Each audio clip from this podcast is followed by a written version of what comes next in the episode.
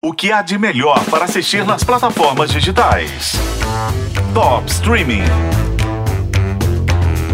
De vez em quando, a realidade nos estapeia com histórias que parecem ficção.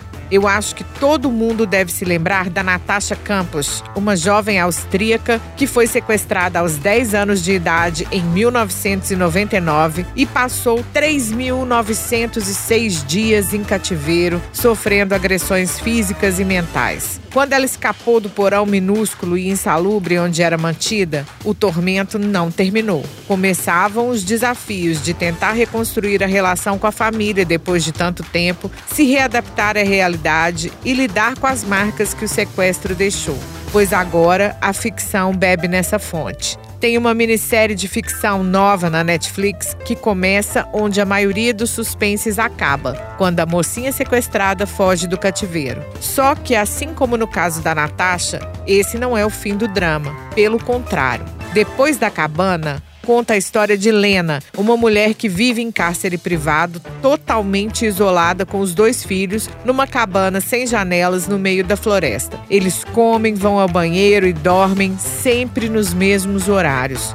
Toda vez que o pai, o sequestrador, aparece, eles formam uma fila para mostrar as mãos. E ai de quem não tiver perfeito. Os três fazem absolutamente tudo que ele manda. Até que um dia a Lena consegue escapar com a filha e, depois de um acidente, é internada.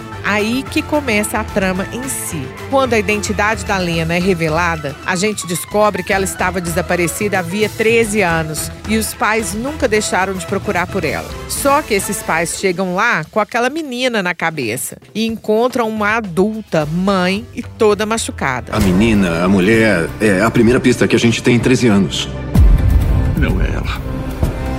Quem é essa? Isso é possível? Os pais não reconhecem a filha e a polícia tenta tirar da criança, essa menina, filha desses 13 anos de cativeiro, qualquer informação. E a gente vê aquela lavagem cerebral que o dominador faz. A menina não consegue enxergar o pai como o monstro que sequestrou a mãe dela, como um carcereiro. E ela vê na mãe a vilã da história. A casa de vocês é longe daqui? Não posso dizer. Seu pai já tentou fazer alguma coisa que você não gostou muito? Não. Ou alguma coisa que a sua mãe não gostou? Ela tentou matar o meu papai por acidente. Depois da cabana, é tensão do início ao fim. A minissérie alemã, inspirada num best-seller lançado em 2019, tem seis episódios e está na Netflix. Eu sou a Isis Mota e esse é o Top Streaming, que você ouve nos tocadores de podcast e na FM O Tempo.